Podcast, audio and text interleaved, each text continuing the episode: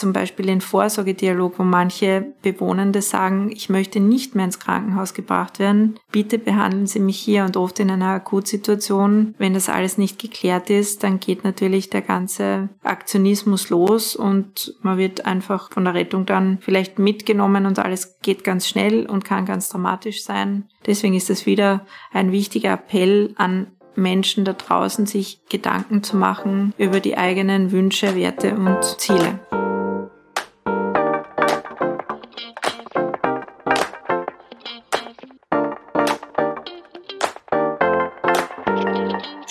Hallo und herzlich willkommen zu Hochpalliativ, dem Podcast durch die Höhen und Tiefen der Palliativcare in Österreich. Ich bin Lea, Palliativmedizinerin in Ausbildung und neben mir sitzt Eva, Professorin für Palliativmedizin. Hallo Eva. Hallo Lea. Wir befinden uns an unterschiedlichen Punkten unserer Karriere, aber teilen eine Leidenschaft, mit so vielen Menschen wie möglich über Palliative Care zu sprechen. Ja, und heute wollen wir über Notfälle in der Palliativmedizin sprechen. Die können natürlich ähnlich sein wie in allen anderen Bereichen der Medizin. Im normalen Alltag sind Notfälle häufig lebens- oder auch im klinischen Alltag häufig lebensbedrohliche Ereignisse. Und in der Palliativcare ist es ja oft so, dass wir den Tod vielleicht schon erwarten oder als ein vorhersehbares als Ereignis ansehen würden. Und deshalb sind Palliativnotfälle etwas anders definiert. Also es geht da zum Beispiel um Situationen oder Zustände, welche unbehandelt zu einer Reduktion oder einer Verminderung der Lebensqualität führen würden. Also es gibt natürlich auch die allgemeinen Notfälle, wie zum Beispiel einen Schlaganfall oder Herzinfarkt. Aber dann ja, gibt's auch immer Symptome, die zum Beispiel in der, im Rahmen der Grunderkrankung neu auftreten können. Also weiß ich nicht, bei einer onkologischen Grunderkrankung kann es zum Beispiel sein, dass es zu einer Blutung kommt, wenn der Tumor an einer bestimmten Stelle sitzt, wenn es eine Tumorwunde gibt. Oder wenn man zum Beispiel im, im Gehirn, also im, im zentralen Nervensystem Metastasen hat, kann es zu Krampfanfällen, also epileptischen Anfällen kommen. Genau, und dann kann es auch immer zu Notfällen kommen, die vielleicht als Symptom im Zusammenhang mit einer therapeutischen Maßnahme entstehen. Also zum Beispiel bei einer Chemotherapie gibt es ja Nebenwirkungen von der Chemotherapie. Gibt es auch, also ist auch möglich oft, dass die Blutzellen abnehmen, abfallen, sagen wir. Also zum Beispiel die weißen Blutkörperchen, die ja für die Immunabwehr wichtig sind, können unter der Chemotherapie ja ganz, ganz kritisch niedrige Werte erreichen und dann ist man infektanfälliger. Genau. Und dann gibt es auch noch als eine, eine Möglichkeit der, des Notfalls eine eine, Verstärkung oder Zunahme von vorbekannten Symptomen. Da fällt mir als erstes vielleicht so Atemnot oder Schmerzen ein. Genau, Schmerz ist, glaube ich, so ein Notfall, der viele Menschen auch in die Notaufnahmen treibt, wenn Schmerzen zunehmen, wenn man in der Nacht alleine ist. Also ich habe schon oft erlebt, wenn die schwarze Luft sozusagen kommt, wenn es dunkel wird, dass manche Menschen dann auch ängstlicher werden und Schmerzen sich verstärken. Und deswegen ist es uns so wichtig im Bereich Palliative Care, dass wir dieses sogenannte antizipatorische Arbeiten so gut wie möglich versuchen. Das heißt, dass wir vorausschauend den Menschen etwas mitgeben, das können sie nehmen, wenn das und das passiert. Und dann natürlich immer dazu sagen, wenn sie das Gefühl haben, irgendetwas stimmt nicht, dann ist es besser, sie kommen ins Krankenhaus und dafür haben die meisten Menschen, wenn sie länger krank sind, selber schon ein sehr feines Sensorium entwickelt, wann sie wirklich in ein Krankenhaus gehen müssen und wann nicht. Genau, also einerseits gibt's eben, glaube ich, Notfälle, die zum Beispiel durch ein Notarzt oder notärztliches Team oder Rettungsteam ja beherrscht werden müssen in der Palliativmedizin. Das ist sicher auch eine, eine Herausforderung für sich. Ich habe es leider nicht aufgeschrieben, aber ich glaube, vier Prozent waren so palliative Notfälle im, im, im Rettungsdienst. Finde ich jetzt gar nicht so viel, aber. Ja, es ist nicht so viel, aber es ist auch gar nicht so wenig, weil immer die Frage ist, wissen diese Menschen dann ganz genau, wie sie sich in dieser Situation mhm. verhalten sollen. Also soll ich diesen Menschen jetzt mitnehmen ins Krankenhaus? Da gibt's ja auch in Pflegeheimen zum Beispiel den Vorsorgedialog, wo manche Bewohnende sagen, ich möchte nicht mehr ins Krankenhaus gebracht werden. Bitte behandeln Sie mich hier und oft in einer Akutsituation. Wenn das alles nicht geklärt ist, dann geht natürlich der ganze Aktionismus los und man wird einfach von der Rettung dann vielleicht mitgenommen und alles geht ganz schnell und kann ganz dramatisch sein.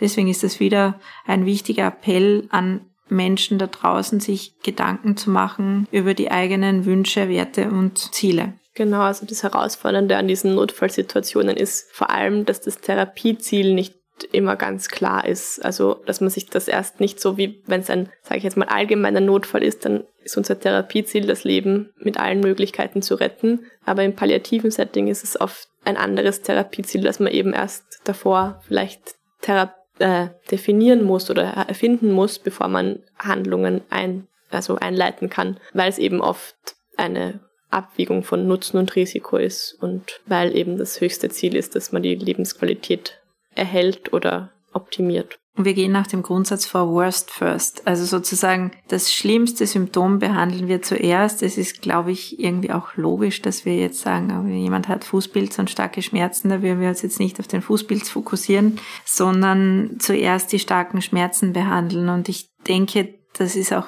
wieder damit zusammenzufassen, was Cicely Saunders gesagt hat to give space, dass man den Menschen durch diese Behandlung die Möglichkeit gibt, ihre Wünsche zu äußern, sofern das noch möglich ist. Also insbesondere bei neurologischen Erkrankungen, wo vielleicht die Sprache eingeschränkt ist, wo die Motorik eingeschränkt ist, ist es eine große Herausforderung auch für die Teams, weil sie manchmal nicht sofort beurteilen können, wird diese Person sich wieder erholen, ist es jetzt vorübergehend, was sind die Wünsche, die Bedürfnisse dieses Menschen. Und da ist es, glaube ich, auch ganz besonders wichtig, dass die verschiedenen Berufsgruppen miteinander zusammenarbeiten. Also ein Notfall ist ein Notfall und da geht diese Kaskade los, die sogenannte Rettungskette auch. Da kommt dann die Rettung, gegebenenfalls mit einer Notärztin, einem Notarzt. Dann geht's ab ins Krankenhaus und dann ist immer die Frage, wo landet die Person schließlich? Und da kommen wir als Palliativteam, was mich sehr, sehr freut, mittlerweile ja auch immer wieder in den Genuss, möchte ich sagen, weil ich finde das Team dort wirklich toll und leistet ganz großartige Arbeit, dass wir auch Konsiliar, also Konsiliarbesuche machen in den Notaufnahmen und auch geholt werden und dazugeholt werden. Und dann geschaut wird, ob diese Person vielleicht wieder nach Hause kann mit einer guten Optimierung von Symptomen wie Atemnot oder Schmerz oder ob diese Person vielleicht wirklich ein Krankenhausbett und einen Spitalsaufenthalt braucht. Und ich glaube, jeder, der mal in einer Notaufnahme war, weiß, dort ist es laut, dort ist es hektisch, dort bimmelt's. Gibt es sogar Daten, dass die Delirrate unglaublich hoch ist auf Notaufnahmen, wenn Menschen dort eine Zeit lang liegen, weil es dort von den Lichtverhältnissen mhm. und von den Geräuschen her so ist, dass das per se auch pro Delerogen ist. Also viele Menschen mit schweren Erkrankungen haben auch ein hohes Ruhebedürfnis. Und bei der Gelegenheit müssen wir gleich erwähnen, dass die Lea jetzt bald auf die Notaufnahme kommt als Assistenzärztin. Schauen wir mal. Da wirst du dann sicher auch dein ganzes Wissen den, den Menschen einerseits und auch dem Team weitergeben können. Und mhm. ich glaube, das ist ganz wichtig, dass man voneinander auch lernt. Ja, fix ist noch nix, aber ich glaube fest daran. Ja, bei meiner Recherche im Oxford Handbook for Palliative Medicine habe ich auch ein paar so Fragen gefunden. Die hast jetzt eh schon einige davon, glaube ich, erwähnt, die einem vielleicht helfen können, in palliativen Notfallsituationen zu entscheiden. Also das erste wäre, dass man sich überlegt, wo kann eben die Patientin mit dem Problem am besten versorgt werden. Also dass man sich vielleicht im niedergelassenen Bereich überlegt, ist das jetzt hier händelbar, ist es im Pflegeheim händelbar, braucht man dafür eine ja, Notaufnahme, ein Akutspital? Und was ist überhaupt die Ursache für dieses akute Problem? Was, was weiß die Patientin und die Angehörigen dazu? Oder was sind eben die Sorgen und die Erwartungen durch eine vielleicht akute Intervention? Oder was ist auch das Ziel von einer akuten Situation? Und würde eine Verbesserung Verbesserung dieses akuten Problems den, den Gesamtzustand der Patientin beeinflussen und wird das eben auch, wenn man eine Intervention dann tätigt, also eine Handlung tätigt, den, den Zustand, den klinischen Zustand wirklich verbessern und eben zum Erhalt der Lebensqualität beitragen oder diese auch sogar vielleicht erhöhen. Also zusammenfassend ist, glaube ich, wichtig, dass eben eine, eine rasche Diagnostik stattfindet und dass man dann eben adäquat reagiert, dass man eh Ruhe bewahrt. Das ist, glaube ich, immer das Allerwichtigste. Das habe ich sehr gut gelernt, auf der Palliativstation Ruhe zu bewahren, schon im Studium. Und das Wohlbefinden der Patientin hat immer die allerhöchste Priorität. Und dass man halt eben auch, wie schon öfter erwähnt, vorausschauend plant. Also, dass man antizipatorisch handelt, dass man zum Beispiel Bedarfsmedikation aufschreibt, spezielle Notfallprotokolle, Notfallprozedere. Das gibt's bei uns zum Beispiel immer in der, in der Patientenkurve, also in der Akte von den Patientinnen ist immer vermerkt, wenn wir eben, wenn es sein kann, dass jemand einen Krampfanfall bekommt, ist dann immer schon das Medikament vermerkt was man im Notfall geben soll. Oder geben eine kann. Blutung zum Beispiel. Das Genau. ist ganz wichtig, weil es soll dann auch schnell gehen. Und, und ich denke, was viele nicht wissen, ist, es gilt dieser Grundsatz in dubio pro vita, also im Zweifel für das Leben. Das bedeutet, wenn ich irgendjemanden auf der Straße sehe, dann bin ich zur Erste Hilfe verpflichtet und kann nicht einfach sagen, oh, dieser Mensch hat aber ganz dünn aus, der hat sicher eine ganz weit fortgeschrittene Krebserkrankung und den werde ich jetzt nicht wieder beleben. Insofern ist auch immer ganz wichtig, wenn ein Mensch sich dann wieder stabilisiert hat, dass man schaut, gibt es einen Willen dieses Menschen? Gibt es ein Vorsorgedokument? Gibt es eine Patientenverfügung? Gibt es eine Vorsorgevollmacht? Gibt es irgendeine Form der dokumentierten Willensäußerung, um dann diesem Menschen, wenn man mit der Person nicht mehr sprechen kann, auch gerecht werden zu können. Und es klingt schon immer so ein bisschen langweilig, ja, Vorsorge treffen und Advanced Care Planning, das ist jetzt irgendwie kein Thema, glaube ich, wo die Leute aufspringen und in die Vorträge rennen. Aber es ist ein Thema auf Kongressen, sage ich jetzt mal, oder Fortbildungen, aber es ist ein Thema, was in der Medizin tagtäglich so nach hinten geschoben wird, Mhm. dass es uns eigentlich so viel Arbeit dann macht, wenn man mit einem Menschen nicht mehr reden kann, dann den Willen herauszufinden. Wenn man es rein medizinisch beurteilen kann, dann ist es eh nicht immer so schwer, aber man möchte auch diesem Menschen gerecht werden. Und deswegen ist es so wichtig, dass wir da immer wieder erwähnen, wie wichtig es ist, sich Gedanken drüber zu machen, über das Thema und sich auch ein bisschen vorzubilden und auszukennen. Ja, und auch, glaube ich, auch gar nicht so jetzt unbedingt als einzelne Person natürlich, aber auch, es ist auch ein, ein strukturelles Problem, glaube ich, in Österreich. Also ich weiß nicht, ob wieder mal nur wir hinten nach sind, aber es ist halt einfach so, dass man das nirgends dokumentiert. Weiß ich nicht, also wenn ich als Rettungsperson jetzt irgendwo hinkomme zu einem Patienten, habe ich ja keine Ahnung, ob der eine Vorsorgevollmacht hat, ob der eine Patientenverfügung hat, ob der im Krankenhaus, wie wir sagen, DNR ist Ist eine Bringschuld, wie man so Genau, schön und das sagt. ist halt irgendwie eine Sache, finde ich, die man, natürlich gibt es keinen, keinen Stempel, keinen Palliativstempel, vor dem wehren wir uns natürlich auch, aber einfach, dass es eine, eine, eine Karte gäbe oder eine, eine Art der Information, wo es einfach auf einer Seite zusammengefasst ist, was die Grunderkrankung ist, ja, damit einfach den, den Notärztinnen oder den, dem Rettungsteam da ein bisschen geholfen werden würde. Und das sollte auch mehr integriert werden. Also in der Schweiz ist es, glaube ich, schon so selbstverständlich, dass jedes Mal, wenn du ins Krankenhaus kommst, du gefragt wirst, sozusagen Worst Case, wie sollen wir weiter vorgehen und dann da die Menschen auch schon besser damit umgehen können, weil sie das nicht nur in Extremsituationen gefragt werden. Natürlich finde ich es auch unredlich, was anzubieten, was wir nicht machen würden. Also wenn ein Mensch ganz schwer krank ist, dann zu sagen, wollen Sie wiederbelebt werden? Da sagen viele, ja, wollen Mhm. Sie leben? Ja, also Ja. ich sagen, das ist schon sehr suggestiv. Da müssen wir uns einerseits überlegen, was ist in einem Notfall aus medizinischer Sicht sinnvoll und das am besten auch der Familie und den Angehörigen kommunizieren und mitteilen, damit die vorbereitet sind und dann ja auch schauen, was dieser Mensch für eigene Gedanken hat und die meisten Menschen haben ja doch dieselben Ängste, oder? Niemand möchte ausgeliefert sein, niemand will ersticken, Atemnot haben, Schmerzen haben. Und da muss man ganz klar sagen, das sind ganz viele Notfälle, über die wir auch sprechen können, weil diese ganz exotischen Dinge, die passieren ja sehr, sehr selten. Auch Blutungsereignisse zum Beispiel sind nicht so häufig. Ich glaube, die Daten sagen, drei Prozent der Menschen mit Tumorerkrankungen haben ein Blutungsereignis, das dann wirklich gefährlich und lebensgefährlich sein kann. Aber wenn man mit so etwas rechnet, finde ich, ist es auch gut, das offen anzusprechen damit die Angehörigen auch darauf eingestellt sein können, dass sowas passieren kann und Auf dann nicht Fall. komplett schockiert Ja. sind, wenn so ein Notfall eintritt. Ja, ja und im Textbook für äh, Palliativmedizin steht auch, dass eben, dass es ein, ein breites Feld ist, die Palliativnotfälle. Wir werden vielleicht auch noch kurz dann auf die onkologischen Notfälle im palliativen Setting ein bisschen näher eingehen. Aber was ich da ganz spannend gefunden habe, war auch die Notentlassung oder die notfallmäßige Entlassung. Also, dass wenn Menschen einen Wunsch haben, zum Beispiel, dass sie unbedingt zu Hause versterben möchten, dass man dem halt auch nachgeht. Das haben jetzt wir gar nicht so oft, aber ich habe da an unseren Studenten denken müssen. Wir haben einen Studenten gehabt aus, dem, aus Taiwan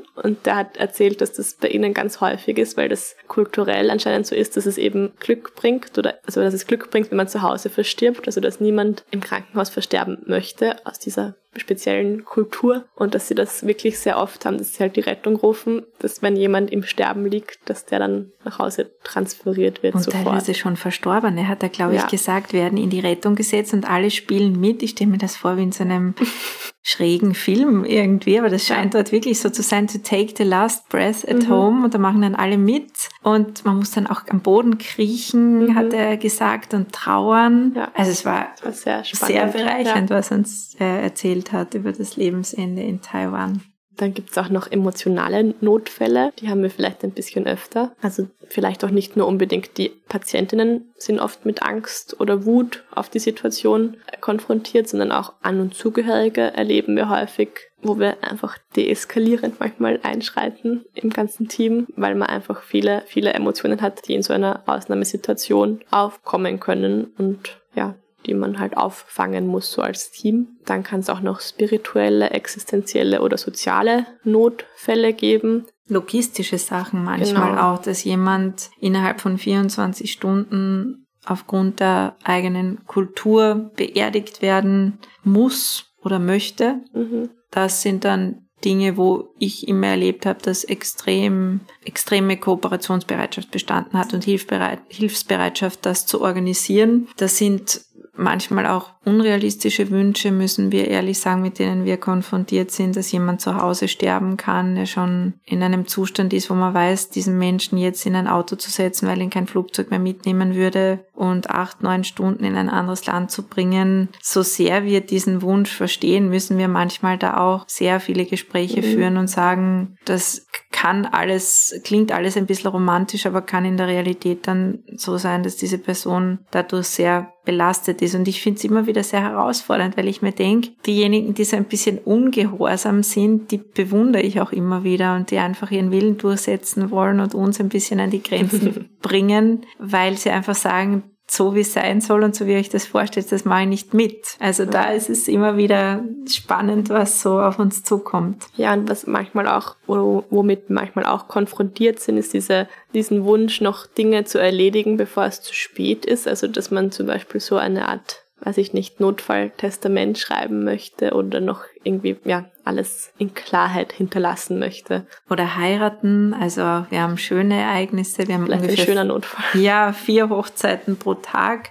Aber da gibt es ja auch, ich glaub, Jahr. das heißt apropos deswegen, ja, Das Standesamt.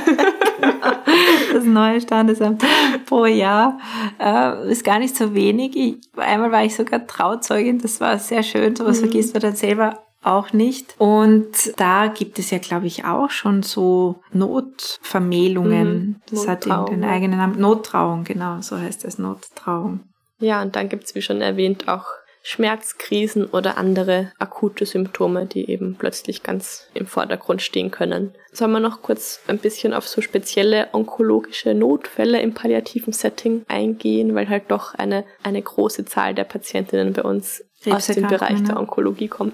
Sehr, sehr gerne. Ich glaube auch, dass es wieder zeigt, was alles in den Palliativbereich fällt und wie viel medizinisch Relevantes da auch zu berücksichtigen ist, weil ja viele glauben, ja, da ist es eh schon alles wurscht. Ganz im Gegenteil. Also ich glaube, es ist genauso wichtig, wie wenn ein Mensch geboren wird, dass da eine hohe Aufmerksamkeit da ist, weil es ja auch verletzliche Menschen sind. Also eine Frau, die ein Kind bekommt, ist hochgradig verletzlich und ein Mensch, der dessen Leben endet, ist auch hochgradig verletzlich. Und da gibt es sehr viel, was wir berücksichtigen müssen. Das erste, was da im, ähm, genannt wird immer, ist das neutropene Fieber und die damit verbundene Sepsis, auch wenn das vielleicht eher in den, in den Bereich der supportiven Therapie und gar nicht der Palliativ-Care fällt, also eher als, als Nebenwirkung einer Chemotherapie zu sehen. Jetzt heißt viele Fremdwörter, hast gesagt, Neutropen, supportiv und noch Also. Neutropen heißt, dass wenig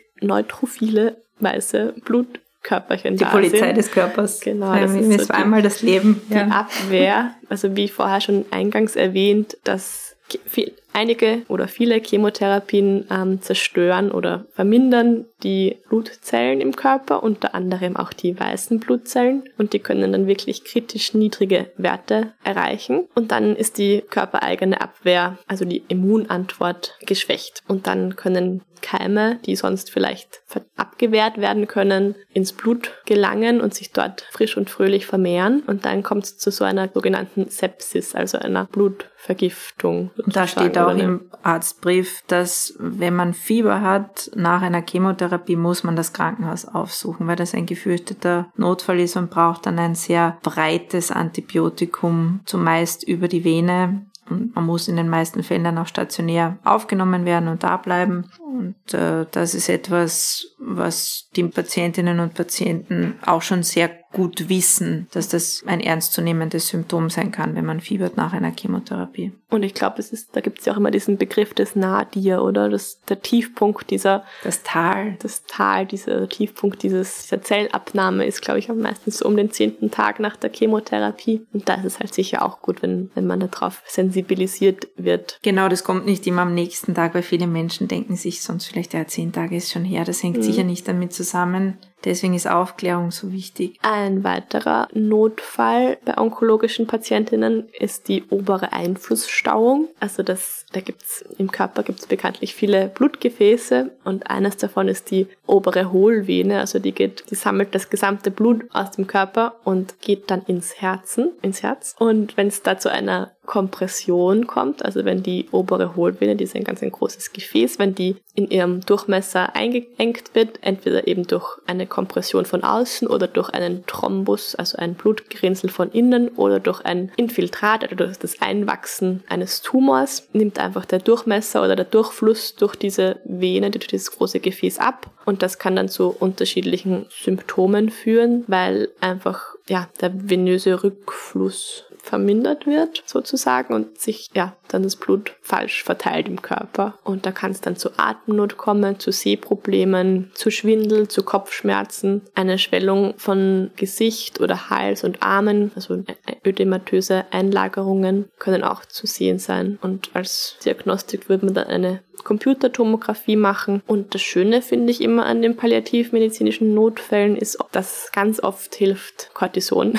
Also Dexamethason würde man dann geben. Abschwellend. Und, genau. Natürlich ist auch immer wichtig, dass man Angst und Dyspnoe, also Atemnot behandelt, dass man vielleicht in dem Fall würde man dann auch vielleicht eine Entwässerung geben. Wenn ein Blutgerinnsel verantwortlich ist, würde man auch eine Antikoagulation starten, also eine blutgerinnungshemmende Therapie. Man kann auch, wenn man eben mit unterschiedlichen Berufsgruppen, zum Beispiel interventionellen Radiologinnen spricht, kann man diese Engstelle vielleicht sogar stenten. Und natürlich muss man auch immer mit den Onkologinnen sprechen oder mit den Strahlentherapeutinnen, ob vielleicht eine Strahlen- oder Chemotherapie das Problem lösen könnte. Genau, wenn ein Tumor sozusagen drauf drückt und die Tumorlast hoch ist, ob man das dadurch verkleinern kann. Und auch da ist immer wieder ganz schön herausfordernd abzusehen, wird dieser Mensch langfristig davon profitieren, jetzt diese ganzen Maßnahmen zu machen oder ist die Erkrankung so weit fortgeschritten, dass es eher in Richtung Rückzug und Linderung von Symptomen geht, dass man sagt, okay, man macht diese ganzen Eingriffe nicht mehr und jemand bekommt eine entsprechende Therapie gegen Schmerzen, gegen Atemnot gegen Angst. Und das ist dann sinnvoll, das in der Gruppe auch zu entscheiden, was medizinisch sozusagen sinnvoll ist und möglich ist. Und ähnlich wie die Kompression von, der, von den Blutgefäßen, von der Vene, gibt es auch die Kompression des Rückenmarks, wenn man zum Beispiel in dem Wirbelkanal oder in den, in den Wirbelkörpern Metastasen, also sagt man Absiedelungen, Absiedelungen des Tumors, doch, Tochtergewächse hat,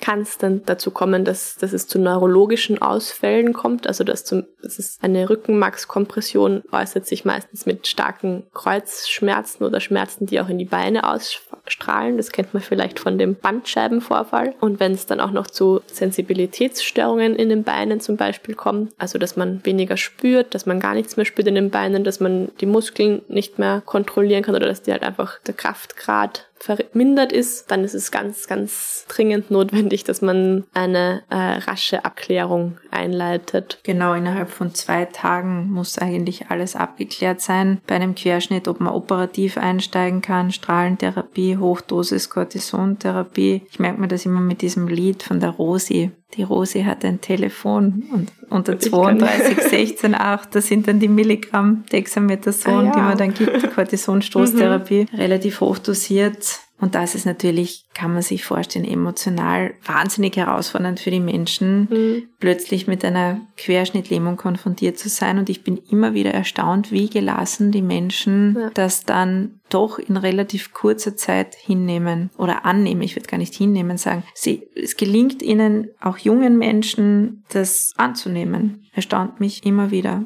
Aber es ist so. Aber es ist Gott sei Dank wird so oft, also natürlich erkennt man das rasch, weil, weil es sehr auffällig ist. Und ich glaube, in dem, in dem, in meiner Quelle im Oxford Textbook ist gestanden, dass es in bis zu 80 Prozent der Fälle reversibel ist. Also es ist, wenn man es recht, rechtzeitig erkennt, kann man eben in 80 Prozent der Fälle noch dagegen wirken. Wir sehen halt immer wieder bei, bei uns auf der Station auch Menschen, wo alles schon versucht wurde und die dann zu uns transferiert werden von einer anderen Bettenstation, weil sie alle Behandlungen bekommen haben und man dann irgendwann gesehen hat, so jetzt ist leider keine weitere Behandlung mehr möglich.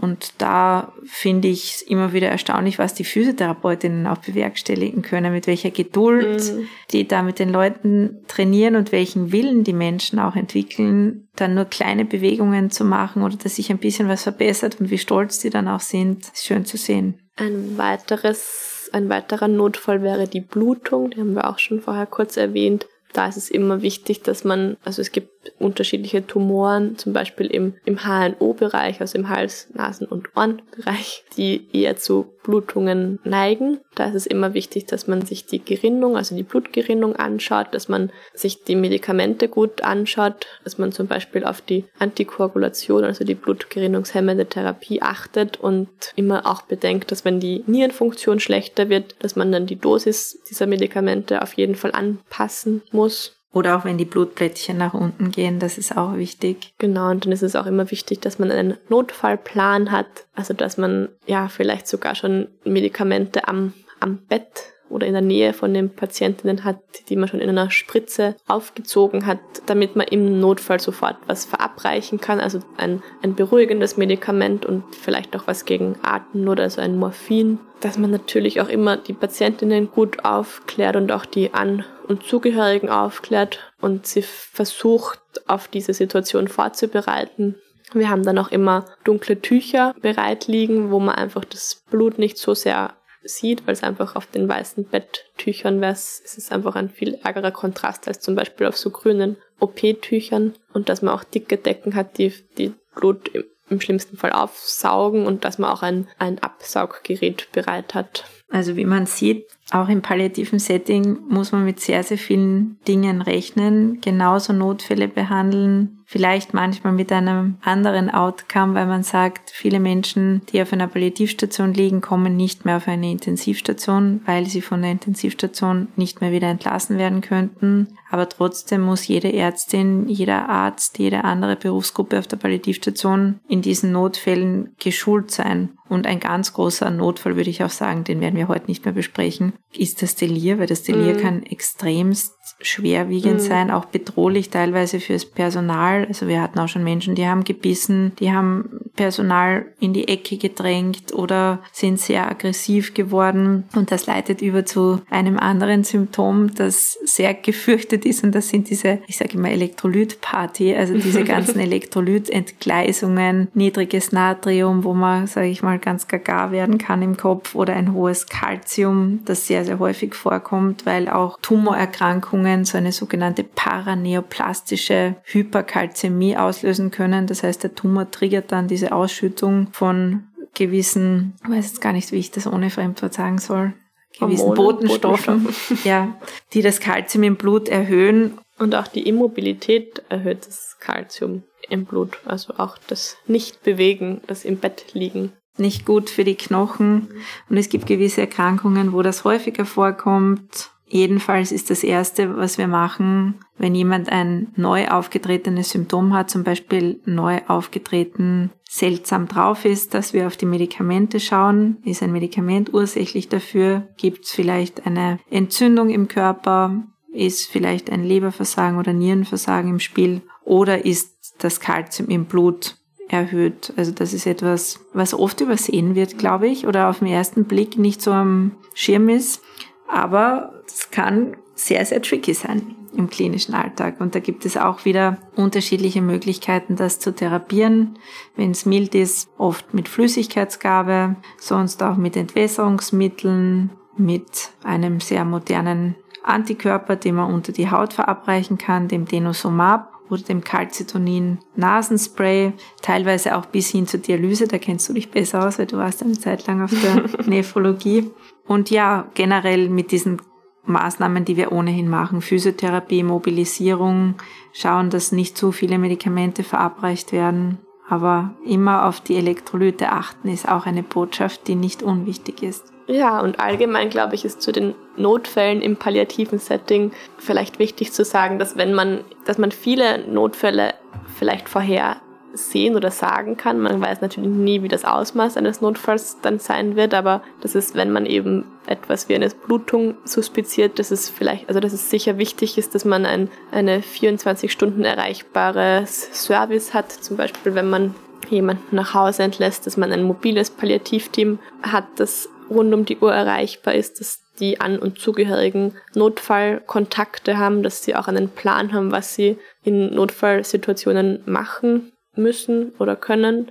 Bei der Recherche habe ich auch gesehen, dass es zum Beispiel in Deutschland, ich weiß nicht, ob das angewendet oder verwendet wird, palliative Notfallbögen gibt. Also das ist so wirklich auf einer Seite zusammengefasst, ja, wie man im Notfall, was man beachten muss, wie man vorgehen soll, was mit den Patientinnen auch besprochen wurde, was, was so Wünsche, Werte und Ziele sind. Und ja, immer ist es gut, eine Vorsorgevollmacht oder Patientenverfügung oder im besten Fall beides zu haben, wenn man eben weiß, dass es zu Notfallsituationen kommen kann und immer einen, einen Plan zu haben und Bedarfsmedikation vorzuschreiben. Genau, und auch die mobilen Teams, mobile Palliativteams rechtzeitig zu involvieren, die dann mitunter als Schnittstelle fungieren, wo Menschen anrufen können und sagen können, ist das jetzt etwas, wo ich mir Sorgen machen muss oder kann ich das und jenes vielleicht jetzt tun. Da wird in der Zukunft sicher auch die Telemedizin, kann ich mir vorstellen, eine große Rolle spielen, dass man vielleicht einen gewissen Eindruck kriegt, mit jemandem telemedizinisch auch Kontakt aufnehmen kann, um irgendwie zu sehen, wie ist die Situation. Früher hat man ja prinzipiell, glaube ich, immer gesagt, ja, im Zweifelsfall fahren Sie in die Notaufnahme, aber das ist auch nicht sehr zukunftsgemäß, weil die Notaufnahmen sind überlaufen und ein schwer kranker Mensch, der dort dann vielleicht lange Wartezeiten auch auf sich nehmen muss, ist dann vielleicht auch nicht immer glücklich und das Personal gibt das Beste, was es tun kann, aber die Realität ist halt nicht immer so wie im Märchen, dass alles sofort funktioniert. Und deswegen ist es, glaube ich, das Um und Auf, eine entsprechende Versorgung zeitgerecht zu besprechen. Weil wenn dann alles so schnell gehen muss und krisenhaft ist, dann wird es immer herausfordernder für alle. Ich glaube nicht nur für die Patientinnen selber, sondern auch fürs Umfeld und auch fürs medizinische Personal. Deswegen, Notfälle sind zwar spannend, wenn man sich überlegt, wie kann ich sie behandeln und was kann man alles tun und was sind die medizinischen Herausforderungen, aber für den Menschen selber sind sie sehr belastend und unangenehm. Ich glaube, das ist eh mhm. logisch, müssen wir auch im Hinterkopf behalten. Wie ich noch begonnen habe, bei den ersten Formulaturen war ich ganz aufgeregt auf der Notaufnahme und habe mir gedacht, wow, da kommt der Hubschrauber. Und wie ich dann später als Ärztin dort war, habe ich mich immer gefreut, dass die anderen schon Schlange gestanden sind, wenn der Hubschrauber gekommen ist, ja. weil mir das dann eher Angst gemacht hat. Also ja, man muss das auch mögen, diese Akutmedizin. Ich finde, auch in der Palliativmedizin gibt es akute Situationen, aber man hat schon Zeit zumeist sich darauf vorzubereiten und ein bisschen nachzudenken, was wäre wenn. Das empfinde ich als großes Privileg. Also ich bin keine Akutmedizinerin, aber ich bewundere alle, die das sind. Ja, dann sind wir schon beim Zusammenfassen. Vielleicht haben wir nochmal drei wichtige Punkte. Vielleicht ist das erste, fällt mir gleich ein, immer Ruhe zu bewahren. Ruhe bewahren, worst first, also das mhm. Symptom, das am bedrohlichsten ist, zuerst behandeln, so wie das ja auch nach einem Autounfall die notärztlichen und Rettungsteams machen. Die triagieren auch, wer mhm. ist sozusagen am schwersten verletzt. Einen Plan haben oder Plan ist immer gut. Notfallpläne schmieden haben mit den An- und Zugehörigen gemeinsam. Und Best Case, Worst Case durchzudenken, weil der Worst Case hat auch eine Lösungsmöglichkeit oder eine Lösung möchte ich nicht immer sagen, aber eine Behandlungsmöglichkeit und ich glaube, das ist für die Menschen sehr beruhigend, wenn man nicht nur darüber redet, was kann alles kommen, Blutung, Atemnot, was weiß ich, sondern auch wenn das kommt, dann können wir das und das mhm. tun. Also dieses Wenn-Dann-Gespräch ist, glaube ich, sehr, sehr wichtig. Ja, dann bleibt uns noch der Ausblick auf die nächste Folge. Wir haben vielleicht, hoffentlich, wieder eine Interviewpartnerin und ja, freuen uns schon auf ein, ein spannendes und ja, interessantes Gespräch. Bei Fragen oder Anregungen schreibt uns gerne unter hochpalliativ.meduniwien.ac.at und folgt uns auch gerne auf Instagram unter hochpalliativ. Danke, tschüss, baba.